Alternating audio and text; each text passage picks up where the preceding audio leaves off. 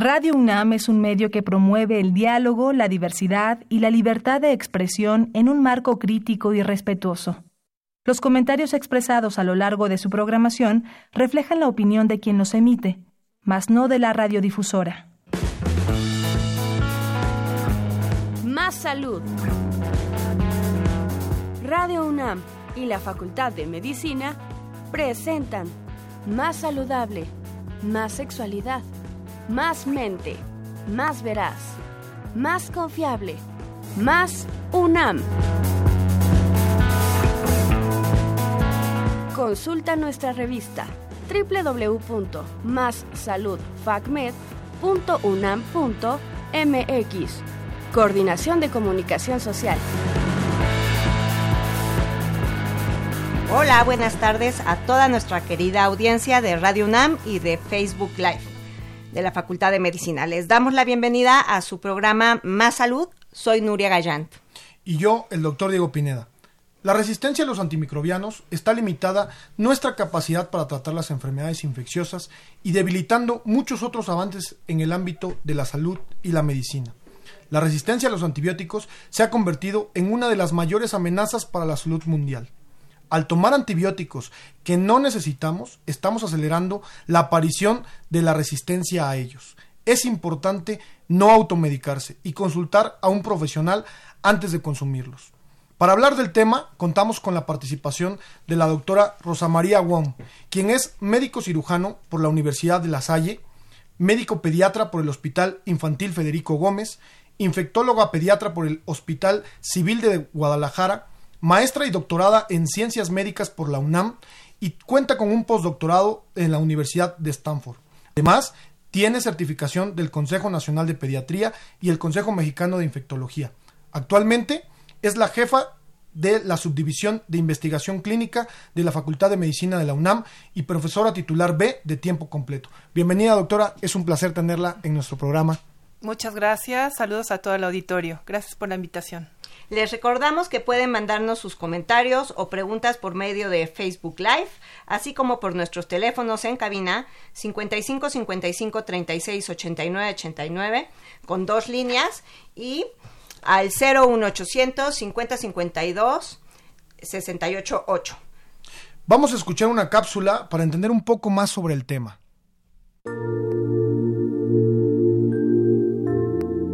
La resistencia a los antimicrobianos o farmacoresistencia se produce cuando los microorganismos, sean bacterias, virus, hongos o parásitos, sufren cambios que hacen que los medicamentos utilizados para curar las infecciones dejen de ser eficaces. Los microorganismos resistentes a la mayoría de los antimicrobianos se conocen como ultrarresistentes. El fenómeno es muy preocupante porque las infecciones por microorganismos resistentes pueden causar la muerte del paciente transmitirse a otras personas y generar grandes costos tanto para el paciente como para la sociedad. Fuente, OMS, Organización Mundial de la Salud.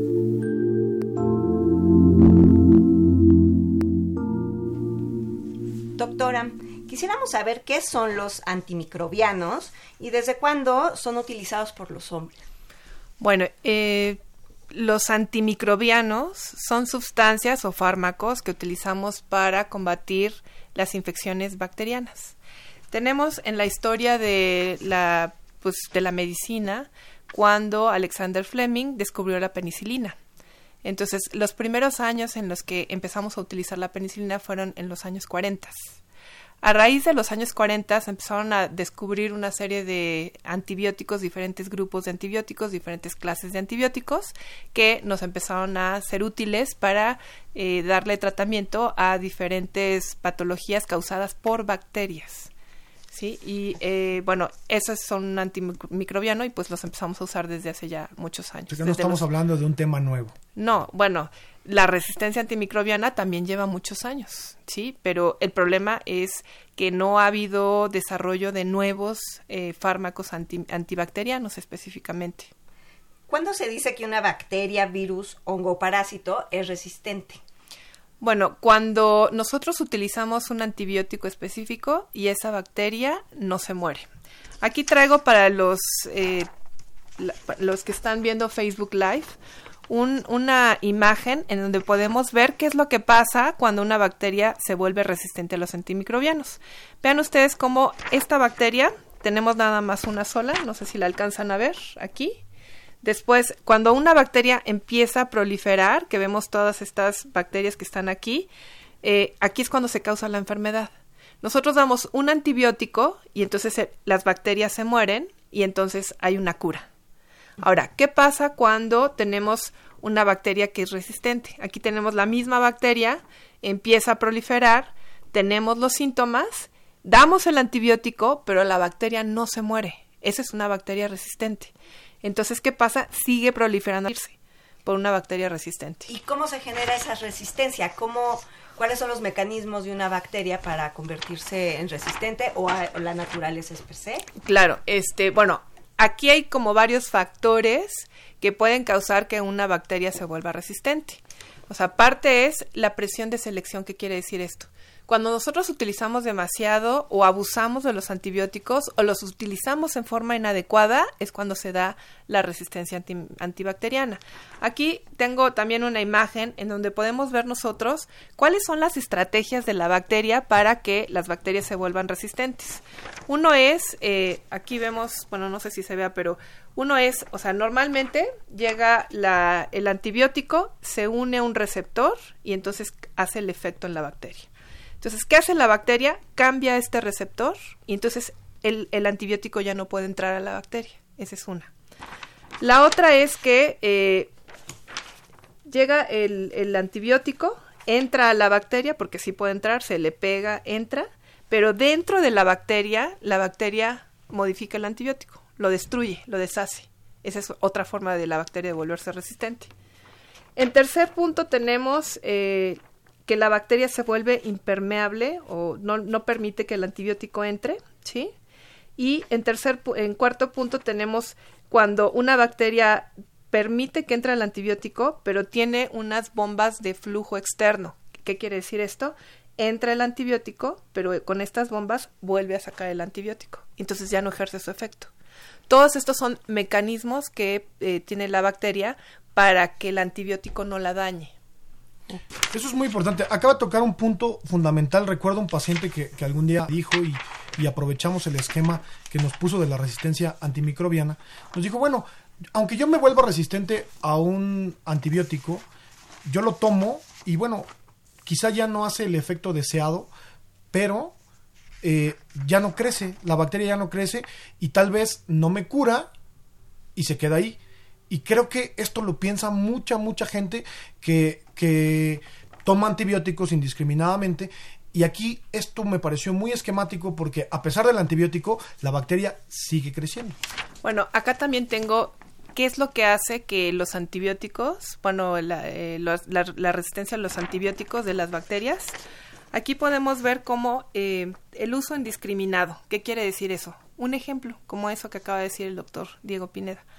Eh, yo tengo una gripa que probablemente sea viral, pero me sobró antibiótico de la vez pasada que me dieron, porque pues a los 3, 4 días que me sentí bien lo dejé de tomar. Entonces ahí tengo mis pastillas de antibiótico. Me duele la garganta, puede ser que sea un virus.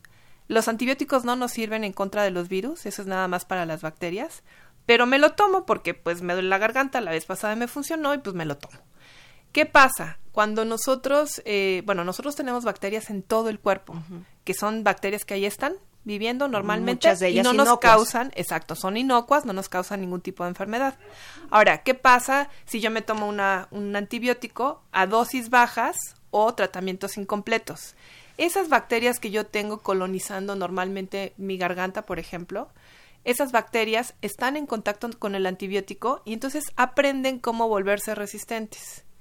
Entonces, con dosis inadecuadas, tiempo inadecuado y cuando no es una indicación específica. O sea, sabemos que hasta 60% de, la, de las personas tenemos una bacteria que se llama neumococo. Hasta 60% somos portadores asintomáticos de neumococo.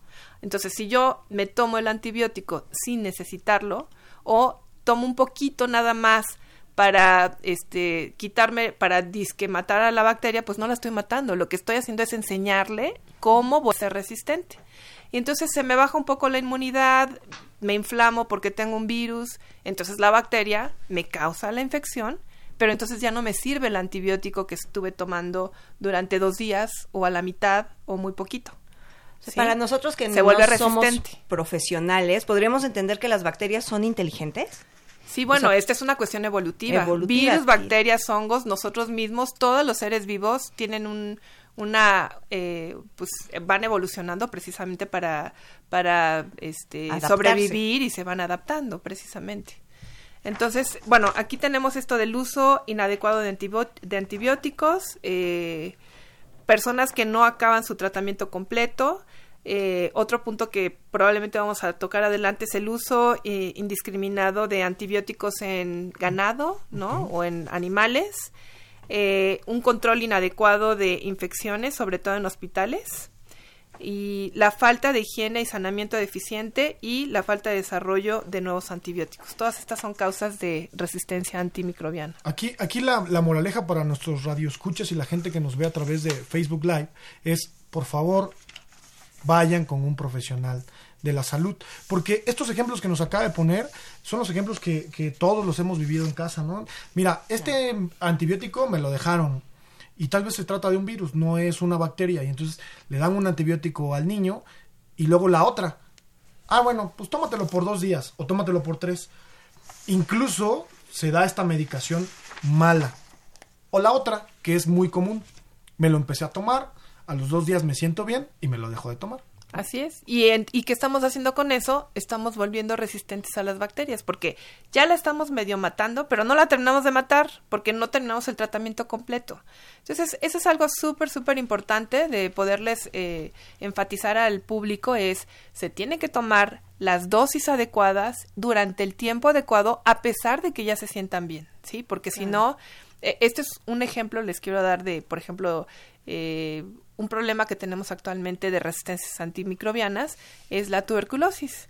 ¿Qué pasa con la tuberculosis? Pueden tener muchos síntomas, se empiezan a tomar los antituberculosos, eh, se empiezan a sentir bien, pero la bacteria no se muere si no se toman por lo menos seis meses an- de los antituberculosos. Son una combinación de por lo menos cuatro. Si no se toman seis meses seguidos, la bacteria se vuelve resistente. Y actualmente tenemos en el mundo y en México también un porcentaje importante de bacilos que son resistentes. Yo tengo una duda. En el caso de que yo tenga una bacteria y me la trate mal, no concluya yo el tratamiento, eso me afecta a mí porque eh, en ese caso yo ya me vuelvo resistente. En el caso de que me vuelvan a dar otro tratamiento, quizá no tiene el mismo efecto. Pero si yo contagiara de esa bacteria que ha mutado, por así decirlo, a alguien más, esa persona también. La en otra el en que persona- se le dé el tratamiento. Claro, la otra persona, este, lo que va a pasar con esa bacteria es que si le damos ese mismo antibiótico a la otra persona, pues no va a servir. Es gravísimo. Sí, o sea, no solo es una responsabilidad de nosotros como pacientes, sino que también afectamos a la comunidad. a la comunidad, así es. Claro, yo creo que es una medida tan importante que en nuestro país ya se vio una modificación. Antes los antibióticos se daban indiscriminadamente y cualquiera podía ir a una farmacia a comprarlo. Hoy en día no te lo permiten y necesitas llevar una receta. Eso es una medida que ya tiene algunos años que, que, que se dio.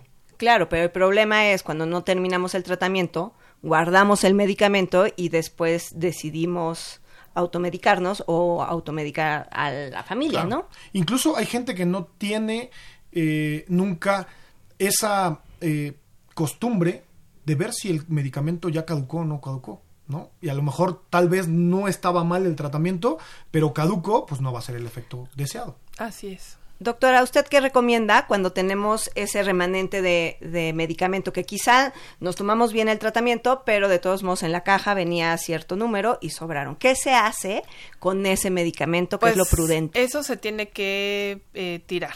Perfecto. sí. Y hay lugares importante. donde, o sea, no necesariamente a la basura, porque también hay un- cierta disposición específica para medicamentos, pero hay lugares donde pueden eh, poner sus medicamentos ya sea caducos o que les hayan sobrado, ¿no? En hospitales a veces tienen contenedores la Facultad de Química me parece que tiene. La Facultad de Química también tiene contenedores para medicamentos caducos, etcétera. Sí, es muy, importante también eso. es muy importante no conservarlos, pero también depositarlos en un lugar indicado. Un lugar adecuado. Adecuado. Perfecto, muchas gracias. Este, quisiera yo también saber ¿qué va a pasar, o sea, a nivel prospectivo, si la tendencia es que cada vez más las bacterias, los virus, los parásitos están adaptándose y están, digamos que luchando contra los medicamentos? ¿Cuáles son las opciones que tiene, tiene la medicina? ¿No? ¿Qué está haciendo ahora, hoy en día? Bueno, este, en el 2017, la Organización Mundial de la Salud lanzó el plan eh, estratégico para eh, desarrollo de nuevos antibióticos, ¿no? Entonces, un grupo de, se llama Plan de Acción Mundial sobre la resistencia a los antimicrobianos. Y esto es porque desde 1987 no se ha descubierto una nueva clase de antibióticos. Si nosotros vemos la tendencia, por ejemplo, entre 1940, que fue cuando se descubrió la penicilina, a 1970, se descubrieron 14 diferentes clases de antibióticos, ¿sí? Con nuevas moléculas en cada grupo y aquí eran eh, como diferentes eh, medicamentos que derivaban de los anteriores, etcétera. Entre 2003 y 2007 solamente cinco antibióticos nuevos fueron aprobados y todos estos eh, eran como derivados de otros y no ha habido nuevo nuevo no ha habido una clase nueva de antibiótico que tenga un mecanismo de acción diferente que se haya descubierto desde entonces. Entonces, ¿qué es lo que pasa? Eh, normalmente, si nosotros vemos el desarrollo de un antihipertensivo, se tardan muchos años porque tienen que pasar por las fases de investigación que es este la preclínica 1 2 3 4 y después lo mandan este lo sacan al mercado y entonces más o menos eso tienen como 20 años de patente y todavía pueden cobrar todo lo que invirtieron en desarrollar un un este antihipertensivo. Pero pues es gente que económicamente tiene dinero puede pagar el antihipertensivo, es algo que les va a servir todo el tiempo y, y, pues eso es redituable. Ahora, ¿qué pasa con los antibióticos? Desarrollan el antibiótico, igual se gastan muchos millones de dólares en desarrollarlo, tienen la patente solamente por 20 años, pero el problema no es la patente, el problema es la resistencia antimicrobiana. Hay, aquí traigo una tabla en donde podemos ver cómo la aparición de la resistencia a los antimicrobianos puede ser muy rápida, ¿no? Igual y desde aquí no se ve en el Facebook Live, pero este, por ejemplo, eh, el Inesolid empezó a utilizarse en el 2000, se descubrió en el año 2000 y vemos, empezamos a ver resistencia en el año 2001. Sí, o sea, un año después ya empezaron a, a, descubrir este resistencias. Por ejemplo, la este uno como el la el ciprofloxacino empezó a utilizarse en 1900, o sea, se descubrió en 1980 se introdujo para su uso en 1987 y hasta 1992 fue que empezamos, pero también depende del uso y el abuso que le podemos dar al antibiótico. Cuando salió la, ciprofloxacina, por ejemplo, eh, como todas las bacterias que causaban infección de vías urinarias empezaron a volverse resistentes a lo que se utilizaba antes, que era el Bactrim, entonces empezaron a usar mucho ciprofloxacina. Entonces actualmente las personas que tienen infección de vías urinarias, las bacterias que las causan, la mayoría son resistentes al ciprofloxacino y al Bactrim también. Aquí, aquí hay dos puntos a destacar importantísimos eh, que la gente eh, tiene comúnmente, piensa que la tecnología que nos ha alcanzado y que, que, vamos avanzando.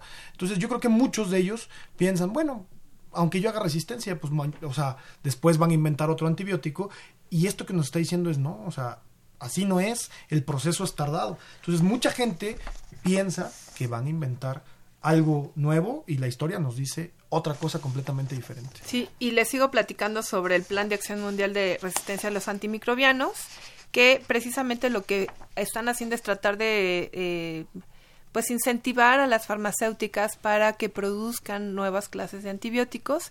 Y esto ya específicamente sobre una lista, o sea, aquí se ve, seguro no ve nada, pero aquí los del Facebook Live, porque entonces se los voy a leer, eh, tres prioridades, una que es crítica, una prioridad alta y una prioridad media. ¿En qué se basa esto? En o sea, hicieron un consenso con gente de alrededor de todo el mundo. Entonces dijeron, bueno, este, estas bacterias, por ejemplo, la de prioridad crítica, hay bacterias que se llaman Acinetobacter baumani resistentes a carbapenems. Otro que son las pseudomonas aeruginosa resistente a carbapenem. O los enterobacter que son resistentes a carbapenem y a cefalosporinas de tercera generación. Estas bacterias están causando muchísimos casos alrededor del mundo con una mortalidad muy alta. Entonces, a, los expertos internacionales les interesa que se desarrollen estrategias y que se desarrollen nuevos antibióticos en contra de estas, que son críticas, prioridad crítica. Después tenemos otra que es la prioridad 2, que es alta, en la cual tenemos enterococo, estafilococo, helicobacter, salmonella y otras que también son resistentes. Y por último tenemos el tercer grupo, que es una prioridad media, en la cual está el, neumococo, este, que no es susceptible a penicilina, Hemophilus influenza, que es resistente a ampicilina, Shigella, resistente a fluoroquinolonas. Y bueno, esto lo desarrollaron en el 2017.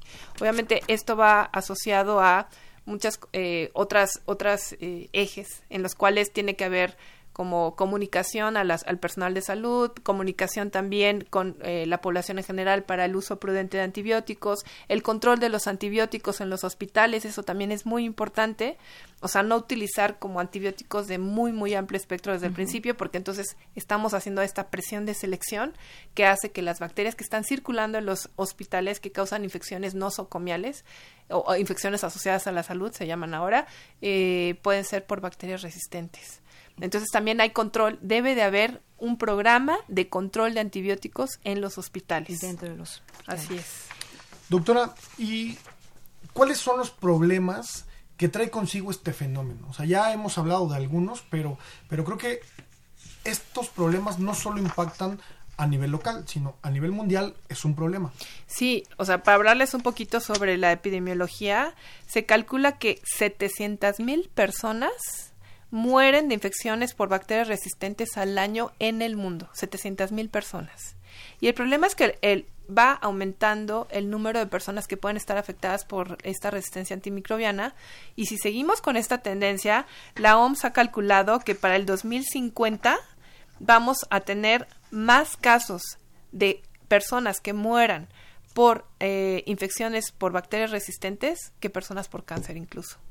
Es altísimo. es altísimo. Y de enfermedades que ya potencialmente no eran mortales gracias al uso de estos medicamentos se han vuelto de nuevo altamente peligrosas. Precisamente, esas son algunas predicciones de si seguimos con esta tendencia, vamos a regresar a la era este preantibiótica, antes de 1940, cuando si a alguien le daba una infección, pues no había nada que hacer porque llegaba la bacteria, empezaba a proliferar y por más que se le diera lo que se le diera se moría. Y ya tenemos casos de eso.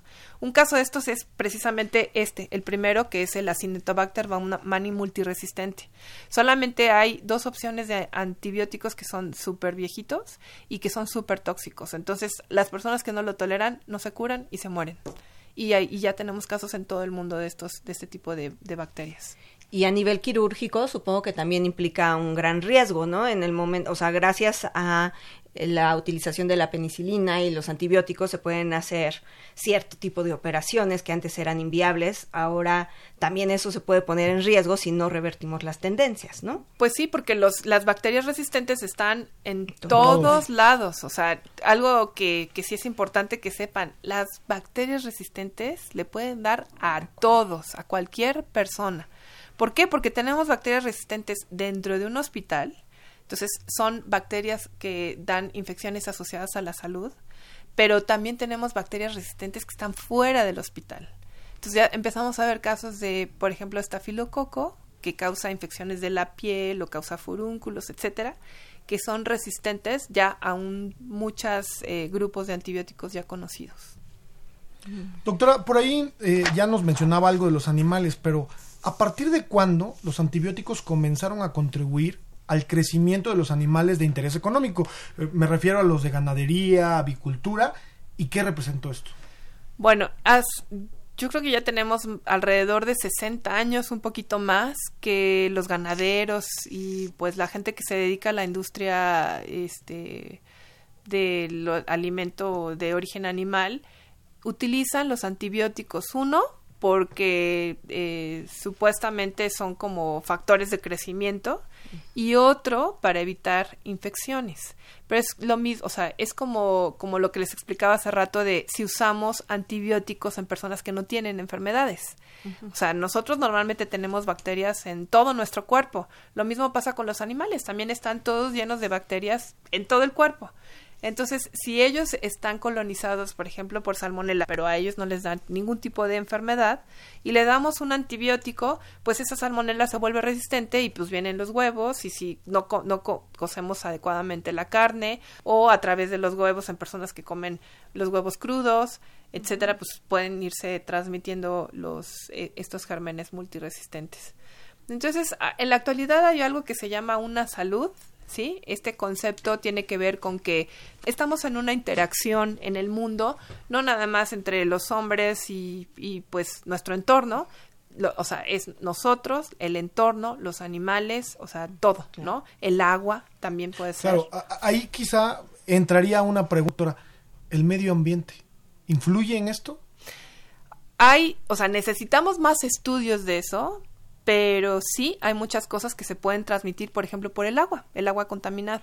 Y no nada más bacterias, sino virus, o sea, hay muchos virus que se transmiten eh, mediante por ejemplo, hepatitis A tiene que ver con las aguas negras y los moluscos y hay otros este las aguas no potables, ¿no? Todo lo que nos pueden contaminar. Incluso acabamos de ver en las noticias este problema que hay eh, en los ríos que, que puede provocar incluso cáncer y otras enfermedades importantes. Así es, tenemos mucho que ver con nuestro sistema, eh, pues nuestro ecosistema, ¿no? alrededor de nosotros, esta interacción con animales, con el agua, con el aire, con todo, pues también impacta nuestra salud. Pero está en nosotros como comunidad tomar acciones para revertir estas tendencias. O sea, tenemos medios para hacerlo, ¿no? Por un lado, la cultura de efectivamente este acercarse a un profesional de la salud, ¿no? En el momento en que detectemos síntomas y también, antes que todo, pues la prevención, ¿no? Como el lavarnos las manos, el cuidarnos de estar en contacto con gente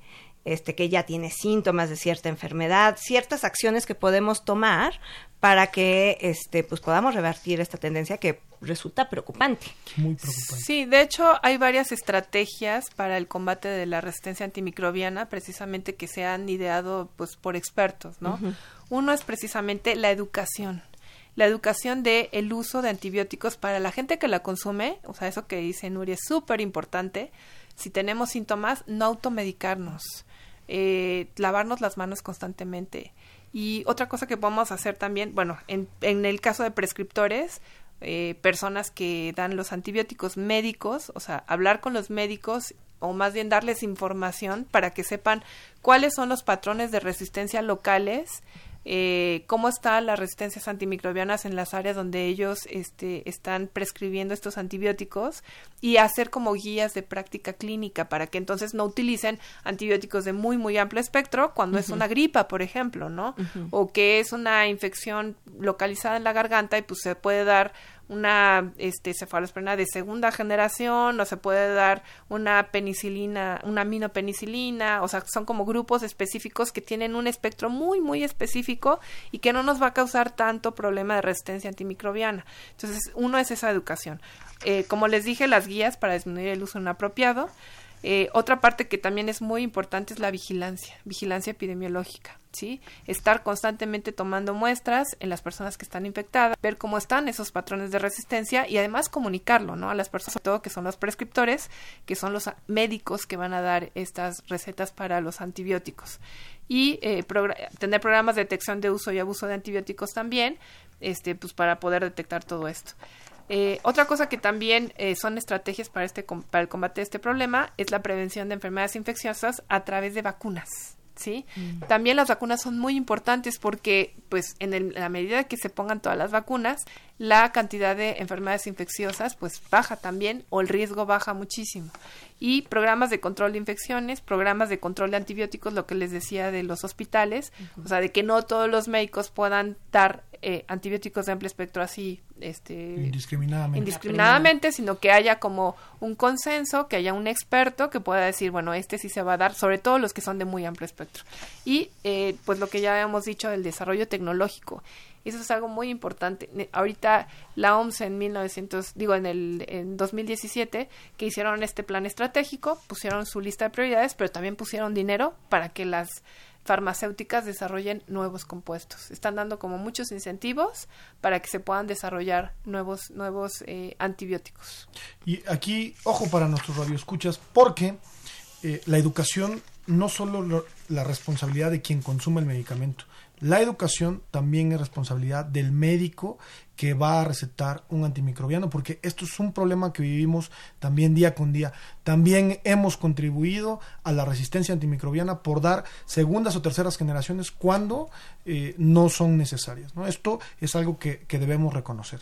O terceras y cuartas generaciones. Ojalá fueran segundas y terceras. Doctora eh, Won, históricamente, ¿cuáles han sido las resistencias de patógenos que más han afectado a la humanidad? Eh, pues yo creo que han sido muchas, pero actualmente, por ejemplo, las la tuberculosis que les hablaba la vez pasada, eh, empezaron a surgir la, la, tuberculosis multiresistente y después una tuberculosis que es la tuberculosis XDR que originalmente nada más se dio en Sudáfrica y ahorita ya la tenemos en todo el mundo. Esa, o sea, no hay combinaciones de antibióticos que sean eficaces y pues la gente se muere, sí, porque es extensamente resistente a todo. El problema de Cinetobacter que les comentaba hace rato, que son eh, todos los grupos de antibióticos, ninguno, para ninguno es sensible.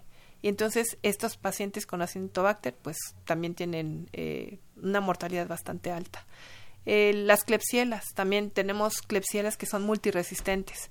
hace algunos años surgió en Nueva Delhi una nueva cepa y esta cepa este pues empezó a causar muchas muchas eh, muertes en todo el mundo porque se empezó a diseminar en varios lados y también estaba asociada a una mortalidad bastante alta. Últimamente algo que no habíamos visto o sea eh, normalmente las, el problema de resistencia se da más en bacterias y podemos ver también virus que son eh, altamente resistentes pero eh, los hongos por lo general eran como muy estables a eso.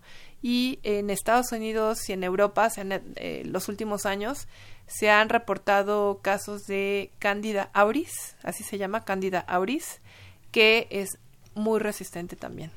solamente la tuberculosis es el, el único patógeno que, que es multidrogo resistente o hay algunas otras bacterias que también logran esa capacidad de que ninguna le va a pegar. Sí, les decía, Acinetobacter baumani multiresistente, este, hay clepsias que también son multiresistentes y que la Acinetobacter baumani es uno de esos, que no hay antibiótico con el cual eh, se pueda morir. Ok, pues estamos, estamos muy activos en, Facebook Live. Facebook Live, este, tenemos varios comentarios, por ejemplo, agente de aduanas Pentascolima pregunta cómo saber si es el proceso para crear el antibiótico el que es deficiente o este disminuido su especificidad. O sea, si es el antibiótico el problema, pero creo que o es la bacteria que está sucediendo. Eh, Él pregunta. Me imagino que ha de ser en el caso de que alguien esté tomando un antibiótico y no funcione. Sí, que si es más bien los antibióticos que han dejado de ser eficaces o en realidad puede ser la bacteria que ha sabido mutar. Sí, eh, yo creo adaptarse. que sí, en realidad el antibiótico cuando se descubrió y se empezó a utilizar, pues sí tenía un efecto bastante bueno. En el momento en que nosotros damos un antibiótico y el paciente no mejora clínicamente, quiere decir que no estamos matando a la bacteria. Entonces, esta es como una eh, forma evolutiva de la bacteria de mantenerse y de seguir eh, subsistiendo, ¿no? Entonces, no es tanto que el antibiótico haya mutado y que por eso ya no funcione, sino más bien es el mismo antibiótico que antes sí funcionaba, que actualmente ya no funciona porque esta bacteria fue la que cambió, o sea, con todos los mecanismos que les expliqué en un principio, ¿no? Claro.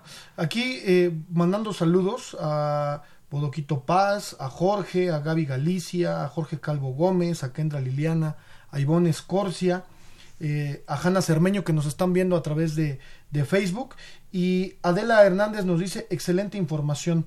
Seguimos con mm, algunas preguntas que tenemos en, Facebook. Son comentarios. Eh, Rosalba Manzano dice es muy cierto que las vacunas te ayudan para que no sean muy fuertes las enfermedades. Este, Aquiresol es una lástima que existen médicos que recetan antibióticos de amplio espectro para la infección de garganta.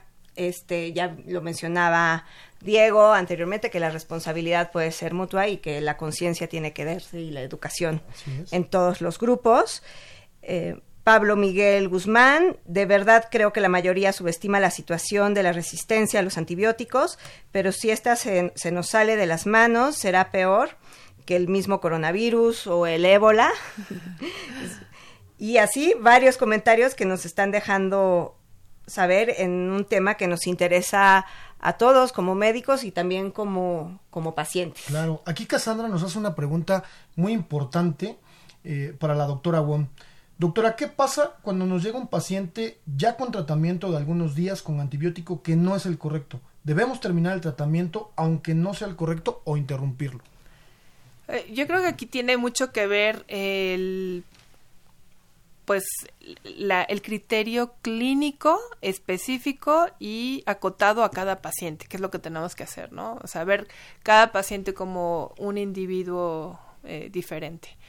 Eh, lo que sí nos hemos encontrado es que muchas veces llega el paciente, tiene un tratamiento y pues le fue bien. Entonces, si ya lo está terminando, ya va a la mitad, pues que lo termine y listo. Nada más pues recomendarle a ese paciente que para la siguiente vez acuda con un médico o que se le recomiende una cosa diferente, ¿no? Pero este muchas veces hacer cambios de antibióticos probablemente no es tan tan adecuado, no es tan adecuado, así es. A menos que tengan eh, síntomas de que no ha mejorado. Ahí sí. Y, y aquí aprovecho una pregunta de Bodoquito Paz que dice, ¿qué tan factibles son los antibióticos genéricos en cuestión del gramaje? Yo creo que también muchos se refieren a esta controversia que hay entre los antibióticos similares, los genéricos y los de patente. ¿Nos podría hablar un poquito al respecto, doctora? Sí, los, los em, aquellos antibióticos que son de patente, o sea, son como los originales, con los cuales se hicieron todos los estudios clínicos, los preclínicos, todo esto que les platicaba de la fase 1, 2, 3 y 4 y de la eh, vigilancia post-marketing, etcétera. Entonces, estos como en cierta forma pues ya tienen una garantía de que hay, es una calidad específica y que han funcionado porque lo han demostrado. Ahora, ¿qué pasa con los medicamentos genéricos y similares? Hay veces que estos medicamentos, dependiendo de la marca y dependiendo de la, de la farmacéutica, pues algunos sí cumplen con todos los estándares y hay otros que no. Entonces, en el caso de antihipertensivos o de, este, por ejemplo, hormonas tiroideas, etcétera, pues ustedes empiezan a sentir los síntomas porque un antihipertensivo que no es adecuado o que no tiene el gramaje adecuado o que dicen que si realmente no es la sustancia, pues entonces se me empieza a subir la presión y yo puedo detectar la presión. Pero en el caso de un antibiótico, yo no tengo forma de detectar que ese antibiótico no es adecuado o no es suficiente. Entonces, eh, pues sí deben de, de buscar que sean, si, si no medicamentos de patente de preferencia, pues sí por lo menos medicamentos genéricos que tengan cierto control de calidad con eh, farmacéuticas ya conocidas, ¿no? Muy bien. Aquí Jorge Calvo Gómez eh, dice, excelente tema y buena correlación de los grupos farmacológicos con ejemplos de resistencia. Saludos por parte de los nuevos pasantes. Gracias. Juana Mendoza pregunta, comenta y pregunta. Me enfermé en diciembre dos veces de la garganta, me mandaron antibiótico y justo ayer empecé con tos. ¿Cómo saber si es virus o bacteria? Bueno, yo creo que hay varios, bueno, algo que es importante, sobre todo en estas épocas de invierno, el 70% a 80% de las infecciones son virales. Entonces, puedo tener tos, puedo tener este mocos transparentes, puedo tener incluso un poquito amarillos, puedo tener fiebre y puede ser un virus. Ahora, ¿qué pasa normalmente con los virus y las bacterias? Las a veces puedo tener también infecciones virales que se pueden infectar por bacteria. Entonces, ¿cómo lo sabemos clínicamente? o sea, puedo empezar con mocos, tos, malestar, pero entonces si, si son más de cinco días, de entre cinco y ocho días, ya se debe de quitar una infección por un virus.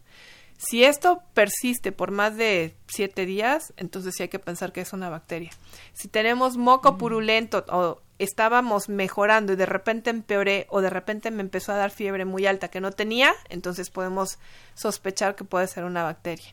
O sea, hay como signos clínicos que nos pueden ir orientando a ver si es un virus o una bacteria.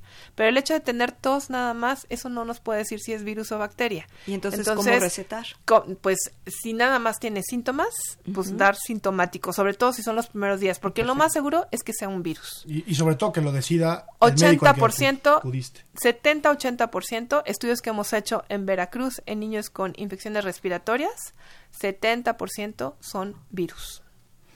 Perfecto. Eh, les recordamos los teléfonos en cabina 55 55 36 89 89 y el 01 800 505 26 88. Para aquellos que nos siguen en Facebook Live, seguimos eh, recibiendo sus preguntas.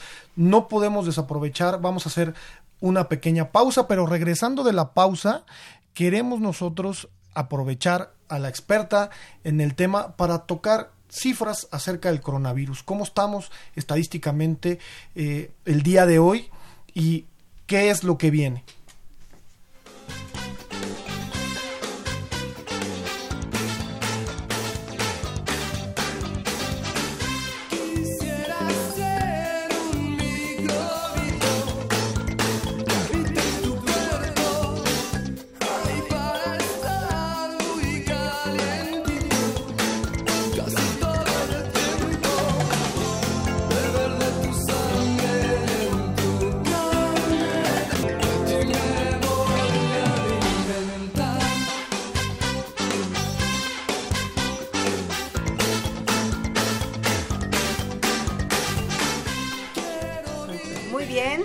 Pues seguimos con la doctora Wong. Siguen habiendo muchísimas preguntas por parte de nuestra audiencia, pero como bien comentaba en este instante Diego, vamos a seguir y vamos a ahondar un poco con un tema muy actual, que es, el coronavirus. coronavirus. Doctora, ¿qué nos puede decir al día de hoy cuáles son las cifras del coronavirus? Bueno, eh, pues las cifras oficiales que han, se han reportado hasta el día de ayer había 28.261 casos con 565 muertes. Esto corresponde al 2% de mortalidad. Y eh, pues hemos ido aprendiendo varias cosas más sobre el coronavirus conforme va pasando esta epidemia, ¿no? En un inicio, o sea, por ejemplo, a diferencia del MERS y del SARS, que fueron también virus, que fueron coronavirus emergentes. En esos casos, el periodo de incubación era más o menos entre 5 y 7 días. Lo que hemos eh, aprendido con esta nueva epidemia, con este virus, es que el periodo de incubación puede ir desde un día hasta 14 días. Otra diferencia que hay también con otros casos de coronavirus es que eh, en el caso del SARS, por ejemplo, que surgió en el 2000 y estuvo en el 2002, del 2002 al 2003. Eh, hubo alrededor de 8.000 casos con 10% de mortalidad. Eh, ahí empezaban los síntomas de fiebre, tos, etcétera, y en ese momento empezaban a ser contagiosos. Entonces pasaban por los aeropuertos, si alguien tenía fiebre, pues lo detectaban y lo podían aislar y podían ver toda la sintomatología. En el caso de este coronavirus, eh, ha habido casos asintomáticos que pueden ser contagiosos. Un caso, por ejemplo, en Alemania. Los casos que hubo en Alemania jamás viajaron a China. Fueron los primeros casos que se presentaron. ¿Qué fue lo que pasó? Una persona que estaba en Shanghai recibió a sus papás de Wuhan, entonces ella adquirió la infección y tenía el coronavirus. Cuando viajó, ella no tenía ningún síntoma. Viajó a Alemania, dio un curso de capacitación, estuvo dos días ahí y se regresó a China. Ella no tenía ningún síntoma. Dos días después de que regresó a China, empezó con los síntomas. Entonces, ¿qué quiere decir esto?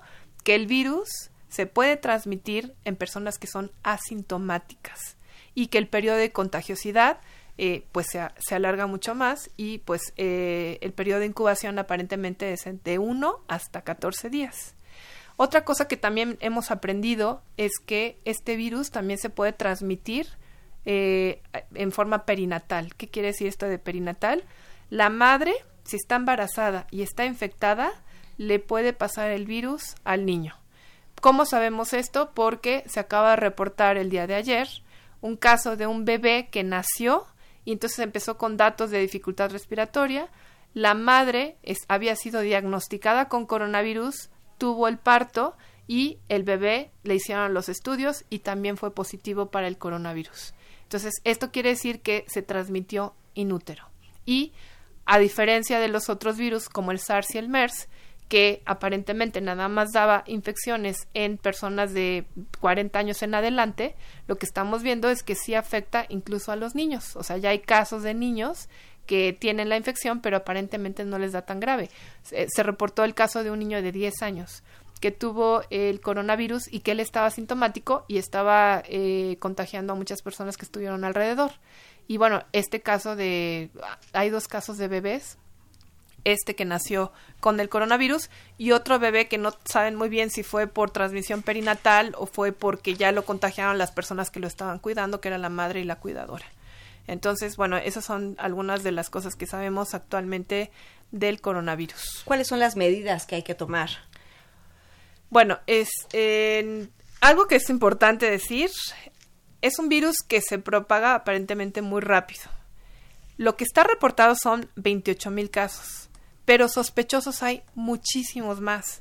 O sea, están reportando los que son diagnosticados, los que son confirmados y los que se están muriendo, los que están detectando porque van a los hospitales, les hacen la, la prueba y entonces ellos saben que ese es el número de casos positivos pero en vigilancia hay alrededor de 300 mil nada más en China, sí, que fueron contactos de las personas que, han, que, son positivas. Entonces tenemos una base muy grande de personas que pueden estar infectadas, que no las estamos detectando porque no tienen síntomas o porque están asintomáticos o porque tienen gripas leves o porque tienen eh, infecciones que no ameritan ir a, a un hospital.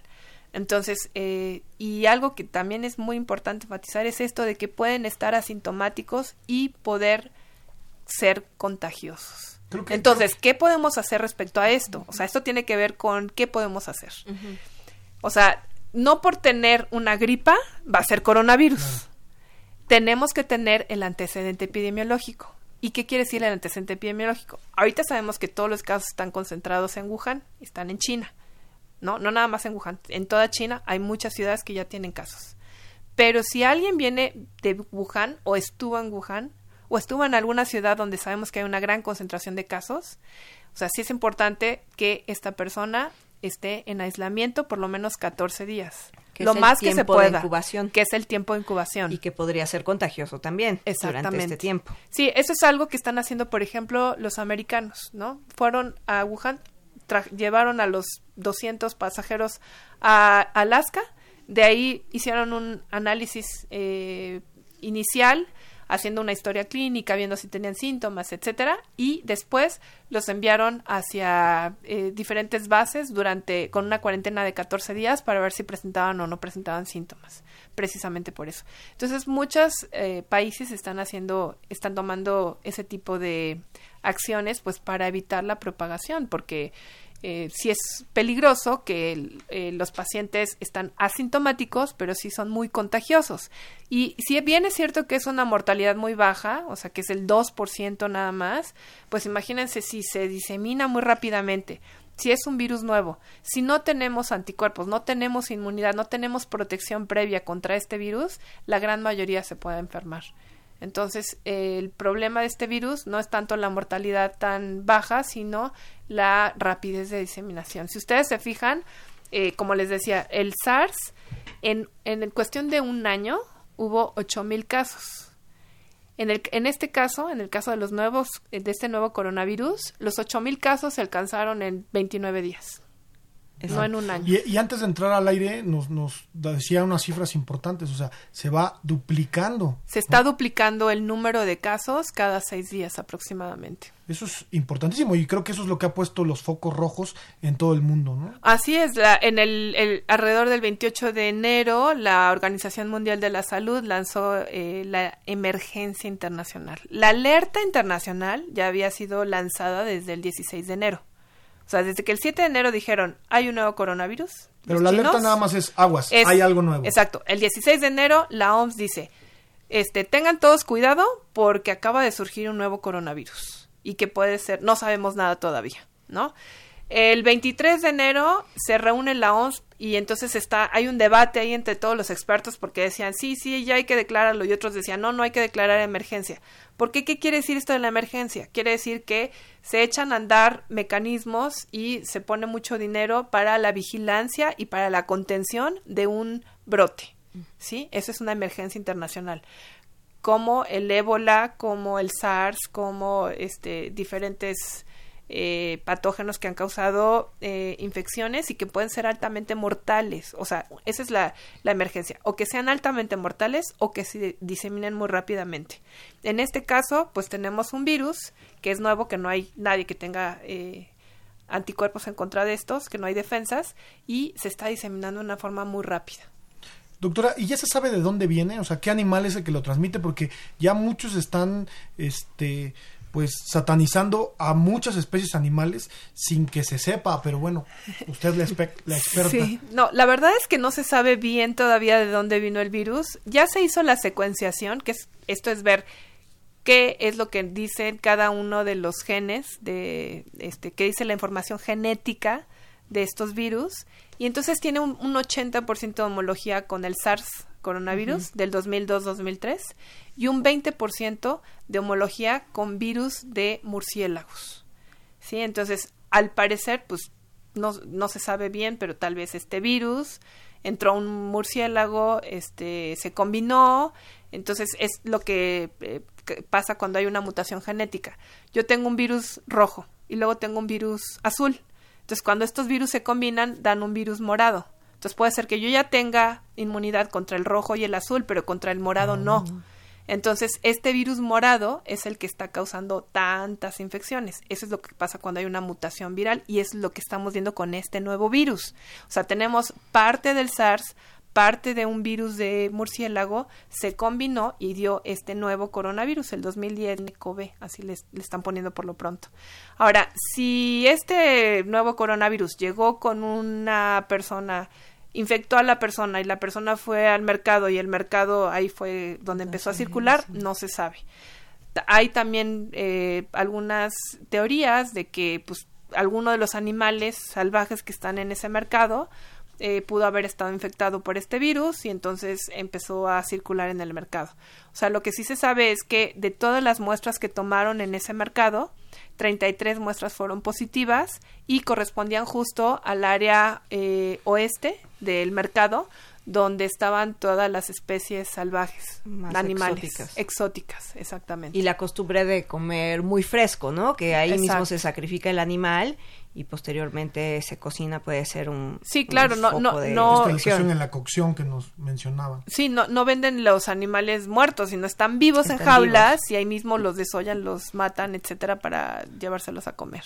Doctora una de las responsabilidades de, de, este espacio de Más Salud es dar información eh, que sea por un experto. Ha circulado en redes sociales eh, algunos videos que ponen Sprite en donde dicen que eh, el coronavirus ya existía y que esto es un invento del gobierno. Esta es otra teoría. ¿Nos podría aclarar este punto? Sí, yo creo que es súper importante platicar un poquito acerca de ese video, ¿no? Es una persona que les enseña el, el, el, ISOL, ¿no? O sea, voy a decir un, digo, ya dije una... un gol, un gol. un gol, ya dije un gol, pero bueno, está justo hablando de este, este desinfectante que dice que tiene 10 en el mercado y que ahí dice coronavirus. Pero nuevamente, les vuelvo a, explicar y aclarar. Coronavirus es una familia de virus que existen desde hace muchísimos años. Hay muchos tipos de virus, hay muchos tipos de coronavirus hay virus que nosotros ya conocíamos que estaban circulando en nuestra población mexicana que daban neumonía infección en un porcentaje súper chiquito, 2% neumonías, 8% infecciones respiratorias. Este, o sea, está, les decía el NL63, el 229, el HKU, o sea, son varios coronavirus que ya infectaban a los humanos. También está el SARS coronavirus, que es del 2002 al 2003, y el MERS coronavirus, que surgió en el 2012. Si ustedes observan esa lata que está circulando en el video, del punto al punto dice incluye o sirve para influenza H1N1, todos los virus, y después dice, del punto al punto dice SARS coronavirus. ¿Sí? Entonces, está hablando del SARS coronavirus que causó este brote tan importante en más de 20 países en el 2002. ¿Sí? Entonces, eso no incluye a este coronavirus. Entonces, yo creo que esa persona sí tendría que escuchar y eh, leer un poquito más, documentarse un poco más de que este es un nuevo coronavirus, no es ese coronavirus que está en esa lata.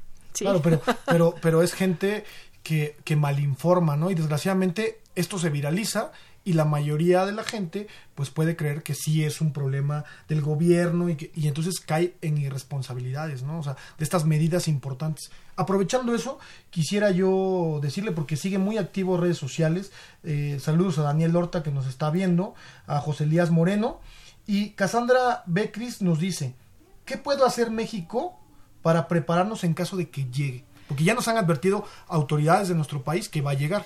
Así es. Eh, es altamente probable que llegue precisamente por esto de las, o sea, hay 5 millones de, de este, vuelos internacionales al día, ¿sí? Entonces, esto hace altamente probable que, que, llegue el virus, sobre todo por esta capacidad de diseminación que, que estamos eh, platicando y sobre todo por estas características de que son 14 días y que la persona puede ser contagiosa aunque no tenga síntomas, porque no se da cuenta que tiene síntomas. Entonces, eh, una de las más bien varias recomendaciones que se hacen por parte de la Organización Mundial de la Salud y de la Secretaría de Salud y de Epidemiología, etcétera. Eh, tenemos que tener estos cuidados de higiene que teníamos cuando está cuando fue lo de la pandemia del H1N1, sí, de influenza H1N1. O sea, tenemos eh, que cuidarnos en cuanto estamos lavando constantemente las manos o ponernos alcohol gel si no podemos eh, lavarnos las manos. Eh, si vemos a alguien que está enfermo, pues no acercarnos a esa persona. El saludo de mano y de beso, pues también ese es algo que también favorece eh, este, este intercambio de virus y de otras este, bacterias y gérmenes patógenos. Si nosotros estamos enfermos, o sea, tenemos que cuidar también al resto de la gente. Si yo tengo síntomas respiratorios, pues, o sea, el ir a trabajar, ir a lugares muy concurridos, estar tosiendo así hacia el aire, pues eso hace que también infecte a los demás. Hay que utilizar pañuelos desechables o eh, toser así en el ángulo del codo y sobre todo ese pañuelo desechable pues de nada sirve que es un pañuelo si lo dejo aquí en la mesa no porque entonces Nuria se infecta este se infecta a todo mundo en el momento que yo uso un pañuelo desechable eh, se tiene que tirar a una a un basurero tengo una duda cuál es el tratamiento no hay tratamiento para el coronavirus. Eso es muy importante. O sea, no existe un tratamiento antiviral. O sea, para virus respiratorios, el único virus en el cual eh, existe tratamiento es para el virus de la influenza, ¿sí? Se están eh, intentando, o se están probando otros antivirales también para este virus, o sea, el mismo de la gripa le están usando, o sea, para la influenza más bien, el mismo antiviral que se utiliza para la influenza lo están tratando de, de utilizar en combinación con otros dos antirretrovirales, en combinación con hierbas chinas, en combinación con varias cosas, pero hasta el momento no hay ninguna publicación o evidencia científica que nos diga que este haya un tratamiento específico. Tampoco hay vacuna, eso es importante. Hay personas que están uniendo todos sus esfuerzos, americanos, europeos, chinos, etcétera, eh, para tratar de desarrollar una vacuna. Pero antes de un año, por lo menos, es muy improbable que pueda haber una vacuna por todo lo que implica el desarrollo, las fases preclínicas, la clínica, a ver si realmente tiene un tipo de protección, etcétera. Claro que sí, doctora eh, Rosa María, eh, creo que la tendremos que invitar en otra ocasión. Nos quedan muchas preguntas, quedan muchas dudas en, en, Facebook Live, incluso por teléfono. Le pedimos una disculpa a la, gente que nos ha escrito y no podemos resolver esas dudas. Les prometemos que la volvemos a traer aquí. Esperamos que nos acepte la, la invitación. Y bueno, Hemos llegado al final de nuestro programa. Agradecemos la participación del especialista, así como de todos nuestros radioescuchas y seguidores en redes sociales. Estuvo con nosotros la doctora Rosa María Wong. No se pierdan nuestro siguiente programa donde hablaremos qué es el amor según la ciencia. Muchas gracias por acompañarnos en Más Salud. Somos el doctor Diego Pineda y Nuria Gallant. Esta fue una coproducción de la Facultad de Medicina y Radio UNAM a nombre del doctor Germán, Fajardo, director de la Facultad de Medicina, la doctora Irene Durante, secretaria general, Karen Corona, coordinadora de comunicación social, Pamela Gómez, responsable de comunicación audiovisual, Erika Lamilla Santos en la producción, Senyasi Morales en Facebook Live, Andrea Candy Uribe, voz de las cápsulas, Socorro Montes en los controles. Gracias y excelente tarde. Hasta luego. Radio UNAM y la Facultad de Medicina presentaron Más Salud. Consulta nuestra revista www.massaludfacmed.unam.mx. Coordinación de Comunicación Social más UNAM.